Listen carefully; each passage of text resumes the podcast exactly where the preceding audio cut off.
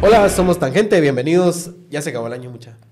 Se acabó el año. Se acabó el año. Bienvenidos a nuestro programa de fin de año. Creo yo, vamos a hacer una especie de recap ahí de, de los temas que nos impresionaron. Este año eh, fue un año de locura, ¿verdad? Un año de locos, eh, por muchas razones, pero principalmente por el tema electoral. Así que les presento ya a quienes están aquí conmigo. ¿Cómo están? Eh, Daniel, Javier y Lucy, ¿cómo están? Hola. Primera vez que estamos todos los cuatro. Creo que sí.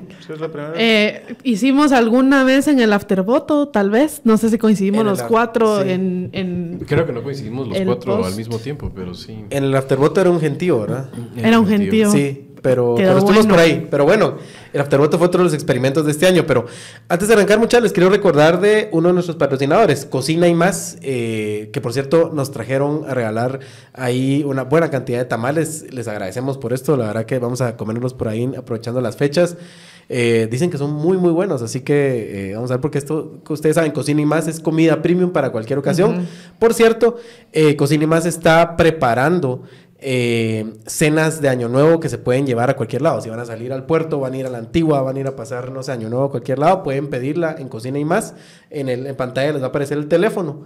Y pueden eh, pues pedirla y se las preparan y se las dejan listas para llevársela a comérsela a cualquier lado. Así que con eso arrancamos. Pero bueno, si quieren mucha, eh, para darle un poco de orden a la conversación, hablemos sobre qué cosas, cuáles son los hitos del año, ¿verdad? Esos, esos temas que marcaron creo yo, la dinámica eh, de este año, año electoral y año de locos, ¿verdad? Que es como le pusimos al, al, programa de hoy. Así que, Lucy, no sé si quieres arrancar.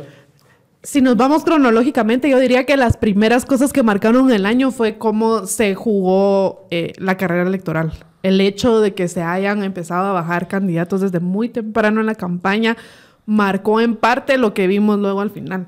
O sea, el, el hecho de que a pesar de que en 2019 ya había sucedido eso, de que el Tribunal Supremo Electoral no había dejado competir a ciertos candidatos y que eso se haya vuelto a repetir, vivir ese déjà vu donde dijimos, bueno, quizá esta vez sí se va a poder tener unas elecciones tranquilas y, que si no. Corregido y aumentado, ¿verdad? Corregido y aumentado. Creo que, que ahí, eh, eh, siguiendo un poquito la línea, quizá nos tenemos que, que, salir del año. Y creo que, la, que, el, que el tono lo marcó justo hace un año, noviembre, diciembre del 2022. El Tribunal Supremo Electoral eh, jodiendo, si se acuerdan, a Mulet, a Roberto y a Telma por temas de eh, campaña, anticipada. Para mí eso marca el tono. O sea, eh, llegan y, es, como cuando empiezas un partido de fútbol y te llega el, defensa del otro equipo y te tira así los tacos al, tobillo. en el minuto dos. En el minuto dos dices, va, ya sé cuál es el tono del, del, partido y creo que eso marcó marcó cómo después se van a, a, comportar. Porque una de las cosas que no se ha hablado mucho sobre el bloqueo de candidatos es lo que generó en el comportamiento de esos candidatos. No solo, digamos, Roberto Arzú es como es, ¿va? Y está medio loquito y le ha funcionado bastante bien, ¿no? Y Telma Cabrera no puede ser algo distinto a lo que es y, de ahí, digamos, que sea una figura política tan genuina. Pero, por ejemplo, Mulet le bajó al tono muchísimo y él lo ha explicado en varias entrevistas, aquí incluido. Le cortaron las alas. Que no iba, a, o sea, moderó mucho y modificó mucho su comportamiento. Neto Brand, al que invitamos una vez más para que venga aquí, que parece que Neto no quieres venir. ¿Por qué no quieres venir a hablar con nosotros a tangente?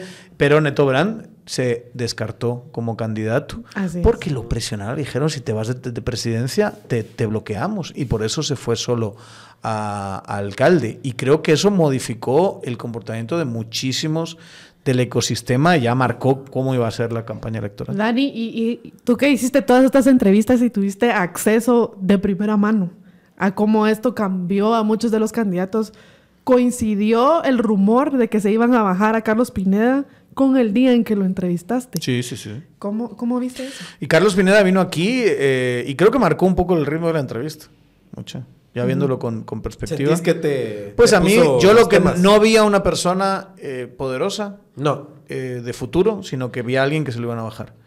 Y él vino así como consternado diciendo, me van a... Me van a y, y, y, y, yo creo que de una forma muy genuina y muy sincera dijo, no sé qué hacer y no puedo hacer nada. Me van a bajar y qué? ¿Qué te crees? Que yo tengo el, teléfono de... Creo que me dijo algo así, no, no tengo el teléfono de los magistrados de la CC para llamarlos.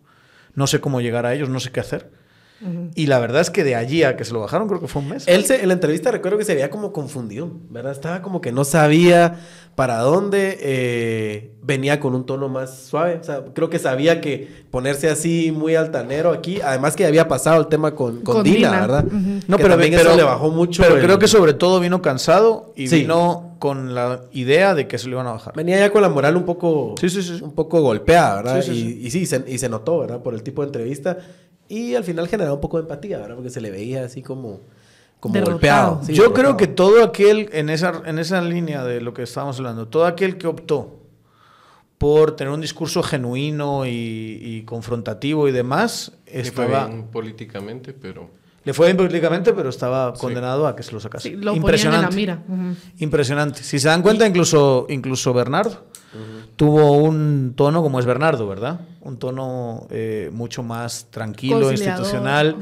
Sí se marcó unos muy buenos videos, creo yo, tirándole, ya tirándole a, los candidatos y diciendo, mira este quién es, pero fue más como un cirujano que, de una forma precisa describe cómo son los, los, rivales, más que lo que hizo Roberto, ¿se acuerda de Roberto?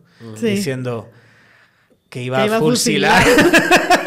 a ese muchachito. Iba a fusilar al, al efebo, eh, al, mancebo y, al, cojo ese y tal. Eso estaba condenado. O sea, por eso que decíamos, ¿no? este TCE que ahora defendemos, que es una de las cosas más locas de este año, mucha. Que estemos defendiendo a este TCE como una especie de garante de la democracia cuando fueron unos. Es que eso, hay que decirlo, y, son dos TCEs, porque uno es antes de la primera vuelta y otro el TCE después de la. antes de la, primera, de la primera vuelta fue el TCE antidemocrático. Y después era el defensor de la democracia, bueno, Eso lo decía metafórico, porque los magistrados son los mismos. No, pero, pero me refiero a su comportamiento, ¿verdad? o sea, la forma como, como se encargaron de ser los operadores del pacto para votarse a todo tipo de candidatos y la forma más asquerosa como lo hicieron con, con Carlos Pineda. Y después eran las víctimas del pacto porque tenían que defender el proceso electoral. O sea, no sé si les nació la conciencia o simplemente dijeron, no. hasta aquí llegamos, ¿verdad? No, es que hasta son, aquí llegamos. Son fuerzas más grandes que las que podían controlar esta clase política. Creo que eh, la clase política en Guatemala es en la forma de comportarse muy amateur. O sea, son profesionales eh, o, de, o por lo menos su ocupación el 100% del tiempo es saquear la cosa pública, pero la forma como se comportan es muy amateur.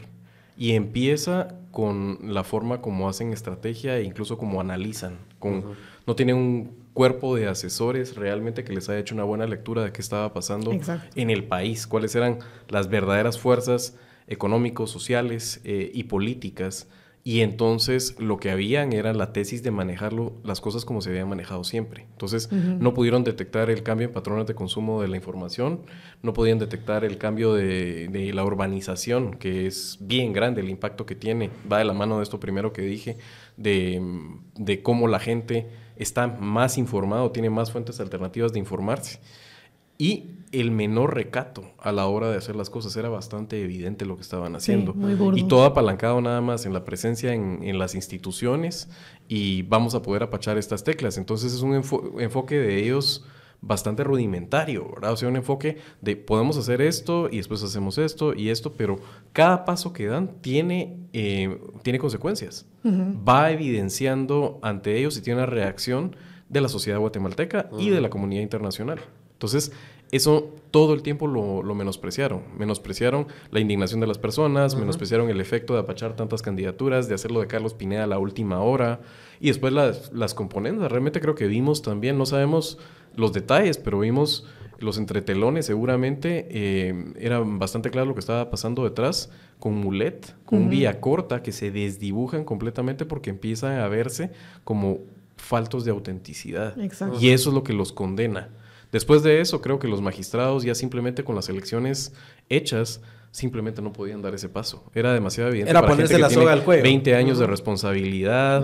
Em, creo que también la reacción de las personas eh, hace que la comunidad internacional cierre filas y eso ya solo es retroalimentarlo. De ahí para allá era menospreciar la capacidad que tenían de movilizar eh, el, el, sector indígena especialmente. Creo que siempre los que hemos incluso analizado esto con un poco de datos y rigor, eh, la movilización fuerte pensamos que venía del sector campesino, pero el sector campesino está en ruinas desde hace tiempo. Primero, Codeca le dio hasta debajo de la lengua a sus rivales en el, en el mundo, digamos, del sector campesino eh, fagocitando y comiéndose algunos o, rompiendo el tejido de esas organizaciones, pero llevan tal palo, el que se llevó también Codeca, que es uno de los grandes perdedores que hemos hablado poco este año, el palo que se llevó en las elecciones. Y por falta de cintura realmente, porque estaban condenados a que eso les sucediera, ya viendo que estaban apachando candidaturas, eh, deciden jugársela a... Mm, evidenciar que les apacharon la candidatura presidencial y vicepresidencial, no reaccionan y se quedan fuera de la jugada. Ya no tienen ni siquiera eh, partido esta vez y adentro tienen que tener unas conversaciones estratégicas muy importantes. Entonces, todo eso lo menosprecian y viene el bloque indígena y demuestra la capacidad de movilización y eso tiene un efecto sobre el resto de la sociedad, retroalimenta a la, a la comunidad internacional para cerrar filas. Em, así que creo que es el ocaso de un modo de hacer política en Guatemala. Ya, ya mirábamos las costuras de este sistema en el 2019, pero en el 2023 es la derrota absoluta de la forma de base política vieja. Que no va a volver. ¿Tú sentís que no hay vuelta atrás? No hay vuelta atrás. No de esa forma. Es que ya está va a volver la mafia, no algunos. Sí. Va a volver o va a venir. El clientelismo va a seguir existiendo. Por supuesto. Va a volver una. o va a venir unas opciones populistas. Va a venir el buquelismo. Eh, podemos acabar muy mal, eh, mucho peor de lo que estamos hoy. Eso está claro pero que vuelvan las, eh, eh, los modelos de Sandra Torres y Zuri Ríos, que para mí son... Fracasados. ¡Hola, qué fracaso más delicioso! Eh, el de este año ha sido, ha sido finiquitar eso, ha sido enterrarlo. Sea quien sea quien venga, ya sean estas mismas personas reconvirtiéndose completamente, o ya sea, digamos, unas figuras frescas, nuevas.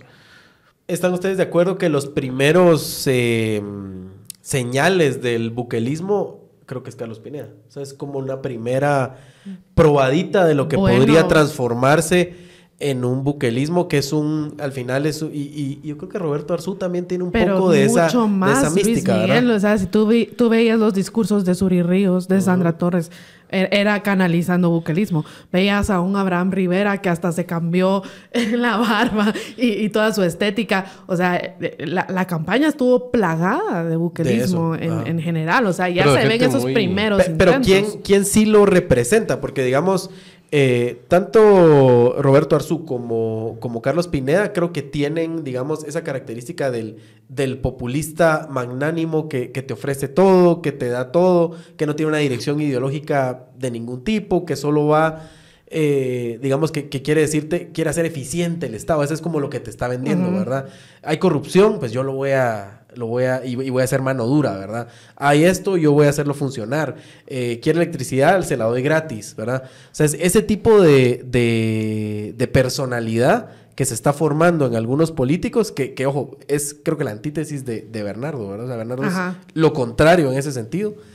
Eh, es, es, es, algo que puede tomar auge en los próximos años. Yo lo único que diría es tengamos recato a la hora de usar el término buquelismo en ese sentido, porque primero estás hablando de alguien verdaderamente con unas cualidades políticas fantásticas. Sí.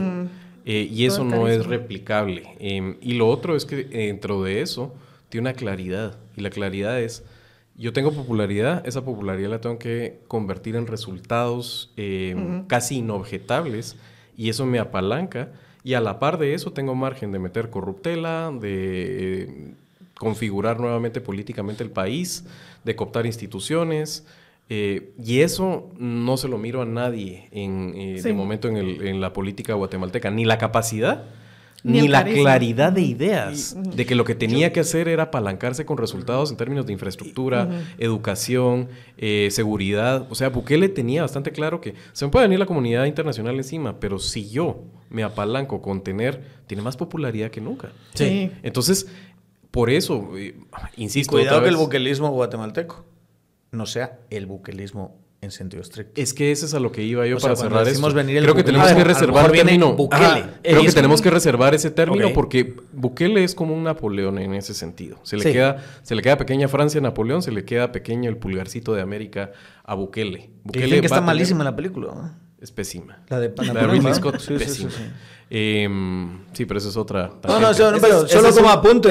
pero, pero yo lo que no tengo ganas de, de Yo lo que quería es hagamos la separación de em, esta nueva forma de poderle llegar con posicionamiento eh, y tener a partir de eso un proyecto competitivo que te requiere menos pisto, menos infraestructura, eso es populismo. Y es, uh, no necesariamente tiene que ser populismo, depende de la oferta que hacen, pero digamos, da pie a que haya ofertas así, inflamatorias, populistas. Pero reservemos el término Bukele, y el bukelismo a que alguna vez lo que... venga el propio Bukele o alguien que él certifique. Aquí hay, a ver, aquí, aquí hay un tema que es servicios públicos, ¿verdad? Lo que tenemos es un eh, gobierno, eh, digamos, en Guatemala que por años ha sido saqueado, eh, ha sido destruido, ¿verdad? Lo, poco que había de institucionalidad en ciertos ministerios, en ciertos, en ciertos espacios que prestan servicios públicos, está derruido, la gente se queja del tráfico, no hay transporte público, no hay escuelas, no hay hospitales, ¿verdad? Que digamos que ese es, ese es como un tema básico, ¿verdad? Eh, que, que, no tiene que ver con grandes reformas de Estado necesariamente, sino con cosas de hacer funcionar la maquinaria, ¿verdad? Y ese es un poco también el tema donde, y seguridad es otro, ¿verdad? Donde Bukele tiene un poco, tiene bastante éxito, creo, para retomar un poco el, el, tema de, pequeños eh, quick wins, ¿verdad? esas pequeñas victorias rápidas, que se, no tan rápidas, que se pueden dar a la población en calidad de servicios públicos, ¿verdad? Ahora, eh, para mí, quien logre desengrasar esa máquina y hacerla funcionar va a tener una gran, una gran, eh, capital digamos, político, capital políticos con la población.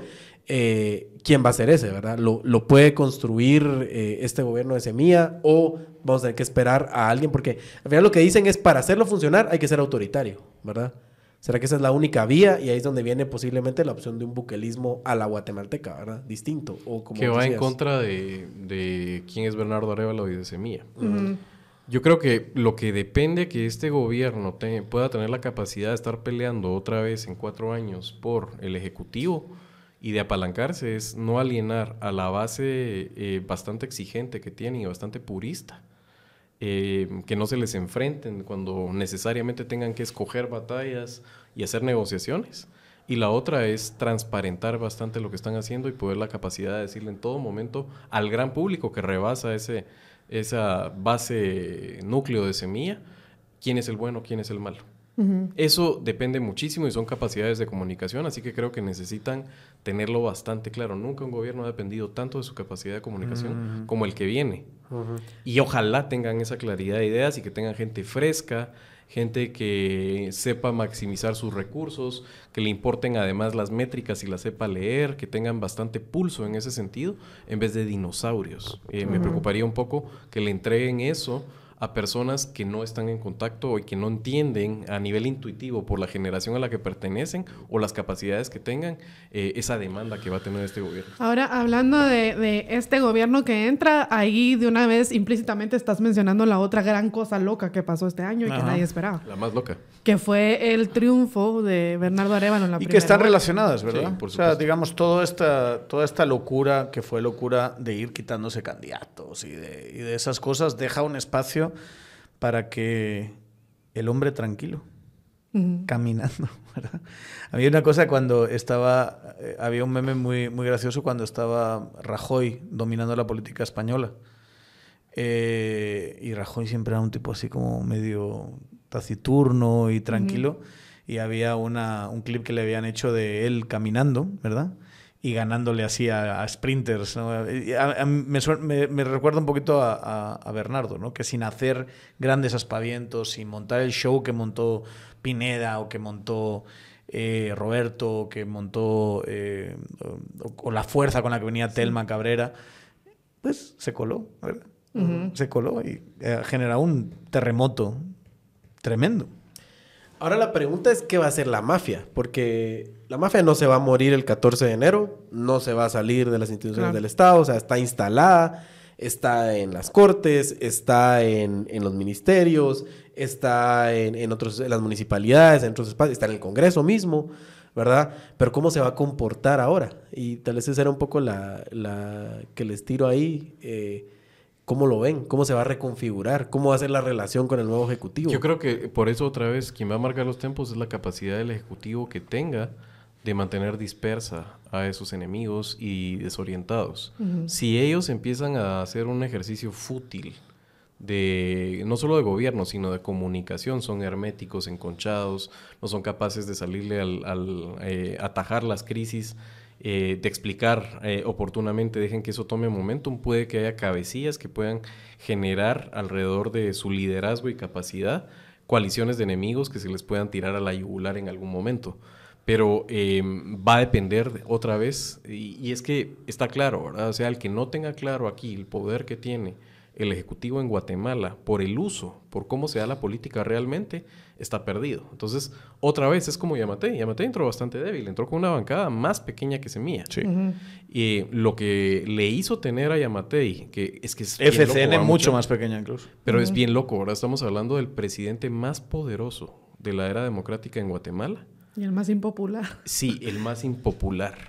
Pero obviamente él puso a girar alrededor todo porque se le alinearon ciertos astros. O sea, pero también había por eso vino la cantidad de la plata que le fluyó el primer año por el COVID, que no la tenía a priori, y después es simplemente la, la, ser despiadado para ejercer ese poder que le da la plata y comprar esa clase política y tenerla en el bolsillo y oportunidad que tenía de cooptar hacerlo, pero sin el menor recato. Sí. Entonces, em, otra vez, a ver cuál va a ser el juego de semilla en ese sentido. Ah, ahora, eso va a ser la dinámica. pero ahora la, pregunta sería, Lucy, digamos, a, lo que vas a decir, agregarle, aquí sabemos que para mover el Congreso tenían soltaban, sí, ¿verdad? Al, punto de que, digamos, fue la última, la última acción del Congreso fue... Plazas, proyecto, presupuesto. Pero y fue tan obvia, ¿verdad? Ya el tema de que, de que se estaban eh, negociando en zona 10 y que iban para allá los diputados y no sé qué, o sea, digamos, se dijo, hay dinero circulando en el Congreso y se, se compran los votos, ¿verdad? Tienen un precio tal y le han ido subiendo el precio de mate. De hecho, ya a la última le salió carísimo, ¿verdad? Aprobar el presupuesto y quitar el antejuicio a los, a los magistrados.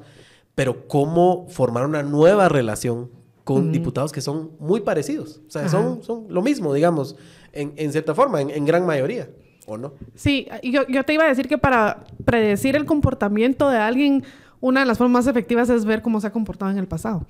Y, y, en este caso el pasado es lo que está sucediendo ahorita, pues si, si estamos tratando de predecir el futuro. O sea, tú ves a esta coalición golpista comportarse de una forma desesperada, errática, mal calculada, mal planificada, donde cada cosa que hacen les sale mal, digamos. A pesar de que se han tenido por ahí pues sus triunfillos y, eso es lo que ha hecho que este año sea bien loco y que, y que haya este constante, eh, esta constante zozobra, incertidumbre y demás, porque no se han rendido y siguen intentando. Que esa es la otra parte loca del año, el golpe, ¿no? Exactamente. Bueno, el golpe. Y entonces, ver cómo se ha ejecutado el golpe te puede ir dando unas luces de cómo se va a comportar esta mafia una vez eh, haya este cambio de gobierno. Es decir, esta, esta gente está reaccionando. No es algo que, el golpe no es algo que proactivamente eh, ellos planificaron, sino porque se les cayó su plan anterior, no les ha quedado de otra más que improvisar este golpe que encima no les ha salido, ¿no? Entonces yo creo que eh, eh, eso te dice mucho de cómo van a actuar el próximo año y los siguientes cuatro años. Van a actuar reaccionando desde la desesperación, tratando de quemar sus últimas cartas, ¿no? De, usar sus últimos fusibles, sus balitas que tendrán por ahí en el barril, ¿no? Y, y ver cómo logran exprimir hasta lo último de la poca cuota de poder que tienen les va a tocar aprender, la, porque como bien dicen, va a echar la ley, echa la trampa. Va a venir una nueva ley, entre comillas, ¿no? Que es... Eh, así se ve por la misma reacción que ellos tienen, que uno puede decir, sí es seguro decir que no va a fluir en el Congreso estas eh, plazas, presupuestos y proyectos para los diputados, digamos. Y entonces van a, con esta nueva ley, van a tener que averiguarse cuál es la nueva trampa, ¿no? Porque difícil es pensar que van a corregir su conducta. Eh, difícil es pensar que les van a hacer la conciencia, como mencionabas antes. O sea, van a tener que buscar formas de canalizar su misma maña por otros conductos. Se van a reconfigurar, pero ahora la relación ejecutivo-congreso, cuando la moneda de cambio ya no es literalmente dinero, ¿cómo es? ¿Cómo la haces? No tengo ni la más remota idea. Y, yo creo que nadie la tiene. Y que estamos en un mundo nuevo, inexplorado. Eh, inexplorado y que vamos a tener que explorar. Eh, ¿Alguien tiene la fórmula perfecta? Eh, esto como todo mercado, porque esto ha sido un mercado, es un proceso iterativo que va a depender mucho del contexto y de los costos que le veas al contexto. Creo que el nuevo gobierno tiene que entender que si no le da a algunos hasta debajo de la lengua. hasta en el carnet de identidad, hasta en el DPI, se dice en España. Si no entras dando cuentazos, pero así fuertes, y generas como un, un ambiente de mercado donde aceptar realidades subóptimas es lo mejor que te puede pasar. Si no hace eso, lo que vas a tener es una reconfiguración que sí puede ser muy poderosa y que puede implicar, va, recuperamos cortes, tenemos instituciones de justicia, tenemos esto, tenemos esto, y al final, ante un gobierno débil y un gobierno impopular y un gobierno que no hizo nada y un gobierno decepcionante, entonces podemos hacer algo para 2027.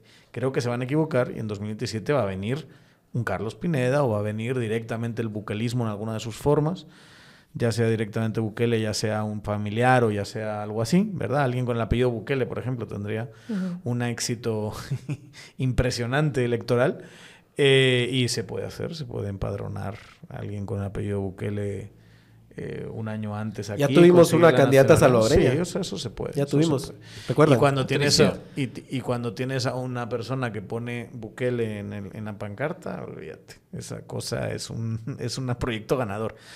Em, entonces puede ser, puede ser eh, digamos, puede ser un escenario eh, en, esa, en esa línea. Pero estoy con Javier. La carga la tiene.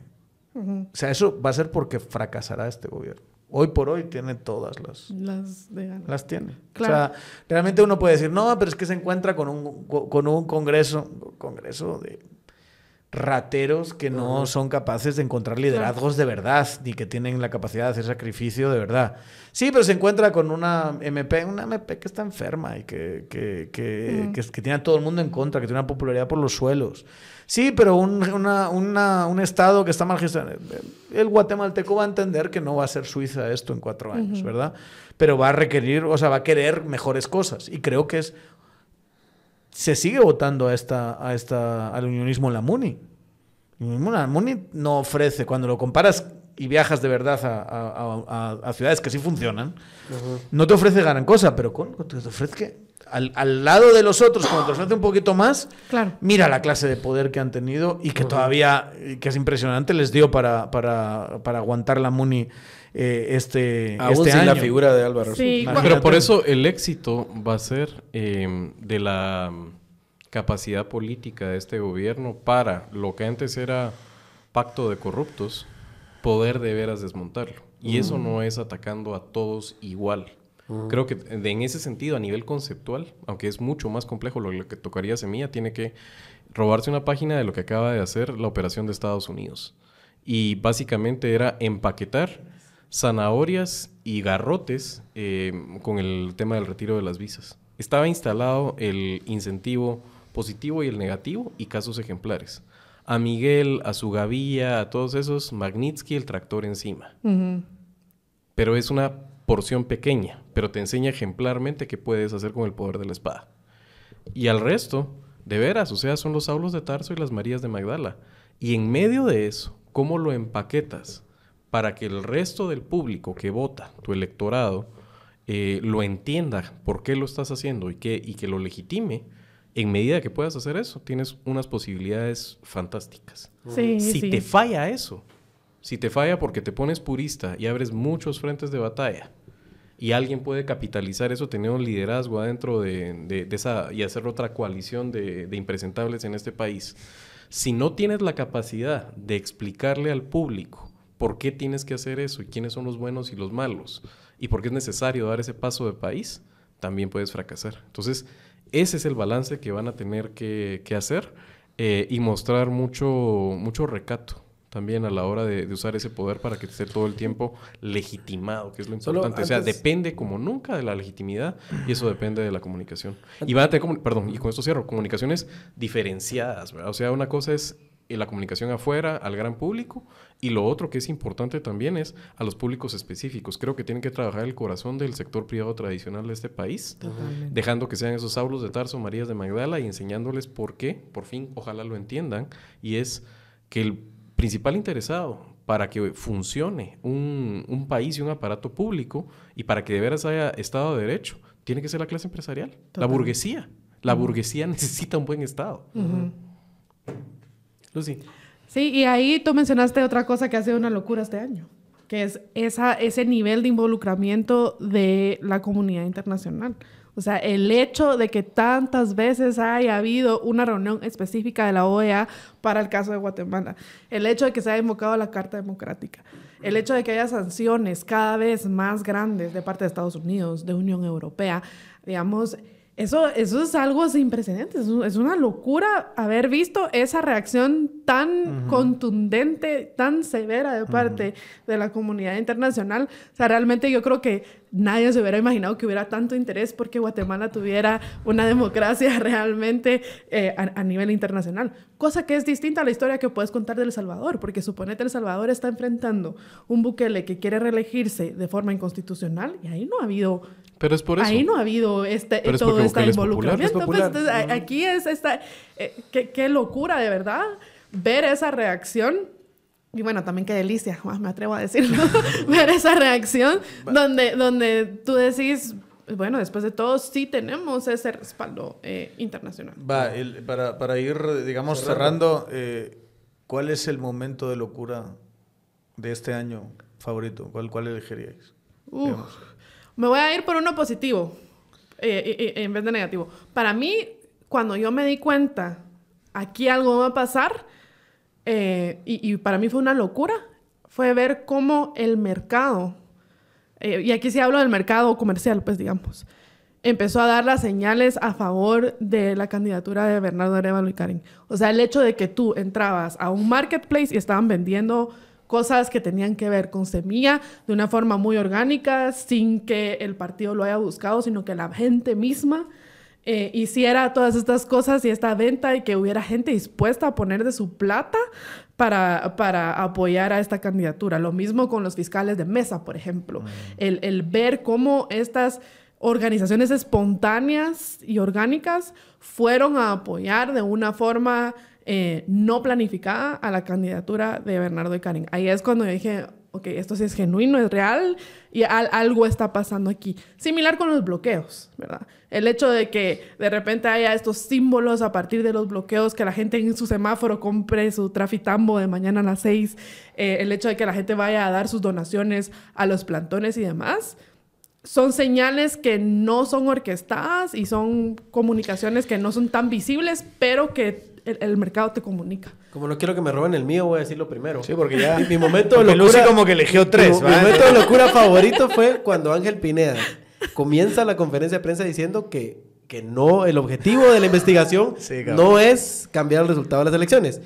Y Rafael Curuchiche termina la conferencia de prensa diciendo que ellos, ellos sugieren que, debería anularse el resultado de las elecciones. Ese fue mi momento de locura favorito, Esa desconexión con la realidad que tenía esta gente que estaban ahí sentados eh, y que nos dicen todo ese tipo. Aquí estábamos con Javier eh, escuchándole aquí en el, en el, cuarto de la par, la conferencia de prensa, que fue una locura. O sea, ese sí fue el momento surreal de todo y, y, y, la verdad que pues eh, se, disfruta, ¿verdad? En cierta forma, porque, porque a los que hablamos de nos gustan, nos gusta esos momentos de adrenalina, ¿verdad? Fue malo, pero, pero bueno, fue, creo que voy a los terminó Creo que la madre de las, de, de las sorpresas y la locura es que Semilla haya capitalizado el voto, porque es que de veras, parecemos como que, y hay gente que nos acusa de que somos semilleros, pero realmente sí tenemos un conocimiento más sofisticado que otros de la clase política y podemos ver que esta gente es distinta. Pueden equivocarse, Pueden salir foquitos de corrupción y casos y alguien que no dé la talla. Puede salir otro Popócrates, otro Luis Pineda. Ese no es el tema, pero fundamentalmente, como el proyecto está construido y la gente que está, sí son distintos. Que ellos hayan hecho esto hace que la resistencia a ellos sea a ese nivel. Y Creo que a cualquier otro lo hubieran podido sentar a negociar. Ese es el más grande.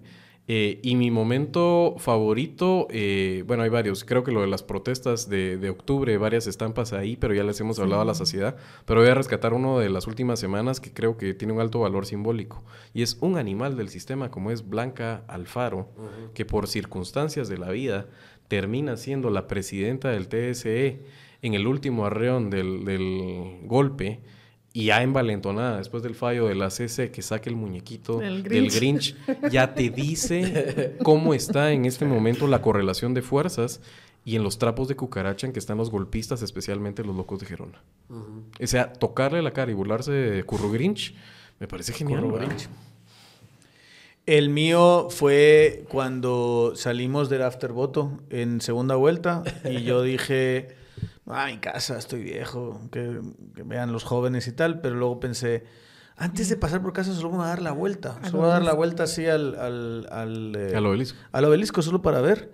Y de repente, como estoy a, a, 50 metros del obelisco o 100 metros del obelisco y no hay puñetera manera de pasar, o sea, estaba totalmente bloqueado.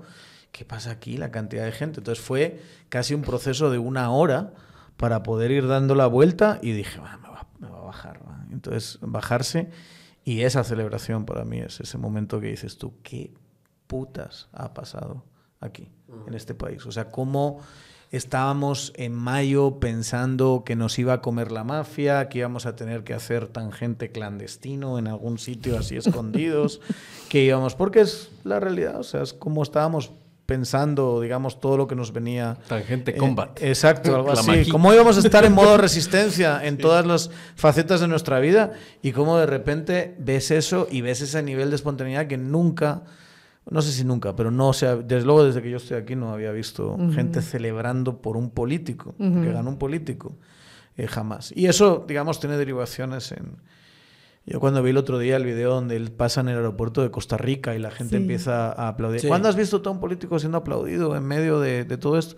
Creo que es un gran capital con el que va a empezar Bernardo y que, y que es una locura. O sea, uno que conoce a Bernardo y que había estado con él en una entrevista aquí, que habíamos tenido una entrevista, y, ver de ese Bernardo que vino aquí a esa primera entrevista a, hoy ver esta esperanza es, es una cosa, dices, y ojo que puto momento pasó esto, muchachos. Y ojo que no son públicos aún y no sabemos, no los voy a anunciar ni, ni decir cuánto, pero eh, ya hay datos, parece una de las reputadas casas de, eh, eh, de intenciones, de opinión, de sondeos, de encuestas, y ojo, a ver si no terminamos con ese dato público y vamos a estar ante el presidente entrante con más popularidad de la época democrática. Más que por mérito propio, por los errores realmente de todo este sistema que simplemente no supo cómo lidiar con eso. ¿Quién dijo que Curuchiche era el, el, el, jefe de campaña no pues oficial de, de Lo ha dicho todo el mundo, creo yo, pero... aquí lo hemos dicho nosotros, yo lo he dicho. el, el resultado del golpe puede haber sido, que creo que vos ya tenés algo ahí, estás adelantando algo, ¿verdad? Puede haber sido que la popularidad de Bernardo se, se, disparó y, que, y que, bueno, vamos hacia un gobierno que entra muy popular, pero que tiene las expectativas hasta aquí, ¿verdad? Exacto. Y eso siempre cuesta cumplirlo. Pero bueno, mucha, con eso cerramos. Eh, se acabó el año. Eh, este año, el año que nació Tangente, por cierto. El año que nació Tangente. Es otra locura. Sí, vamos a celebrar cuando cumplamos un año, ¿verdad? Porque creo que ahorita solo cerramos este año. Pero igual hay que agradecer. La, verdad es que ha sido una sorpresa muy grata haber visto. Bueno, primero que la primera meta que nos pusimos se cumplió. Sobrevivir. Se cumplió. no, pero se cumplió de una forma eh, súper precipitada, porque habíamos dicho, ah, sí, lleguemos a diciembre con 10 mil suscriptores en YouTube. Y eso lo logramos como en septiembre, creo más yo. que eso, Lucy. Eh, lo que nos habíamos planteado es que teníamos gasolina para noviembre. Es Te referís al dinero, ¿verdad? Para, para poder operar. Y después, mucha. Claro. Entonces, ahí, gracias, muchas gracias a nuestros patrocinadores también, ¿verdad? vale, la pena decirlos, ¿verdad? Eh, San Miguel, ¿verdad? Con sus talleres de armado de muebles de melamina, agradecidísimos porque han confiado en nosotros estos meses y están muy contentos porque el resultado ha sido bueno. Entonces, como esa relación de reciprocidad que tenemos, muy contentos. Piedra Santa también, que fue uno de los primeros, bueno, el, primero que creyó en nosotros, ¿verdad? Muy agradecidos con ellos también. Eh, visítenos, ya saben que es un espacio para... Eh, pues comprar sus libros y se los llevan a sus casas y todo. Y Parismart, ¿verdad? Que también eh, ese producto que lo veníamos probando desde, fíjese qué, pero que ahora eh, está aquí en Tangente y, muy contentos y siempre lo recomendamos. Y a la gente, a, la, gente, realmente estamos aquí y los patrocinadores están aquí no solo también porque creen en nosotros, sino porque nos miran. O sea, de veras hay que cacaraquear esos huevos. Somos el podcast hecho en Guatemala con más audiencia. Eso no es normal para un podcast de, contenido político. Eh, te dice el año que vivimos, pero el mérito es de ustedes. Prometemos hacerlo mejor el próximo año, hacer más comunidad, más eventos, diversificar y tratar siempre de subirle la, calidad. Así que y estamos en ese proceso de profesionalizarnos, de crecer y de traerles más contenido. Así que gracias por la audiencia. Qué bonito fue haber visto también cómo ponían en su Spotify Wrapped Ah, que Tangente fue su podcast número uno. Muchísimas gracias por eso. Qué bonito leer los comentarios que nos dejan en redes sociales y que nos sugieran programas que, que grabar.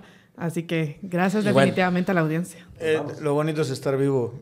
gente. No, en serio. O sea, uno, uno se había contemplado la posibilidad que hoy mm, quizá ya no existiese. Así es. ¿Verdad? El proyecto. O sea, nos lo habíamos planteado así.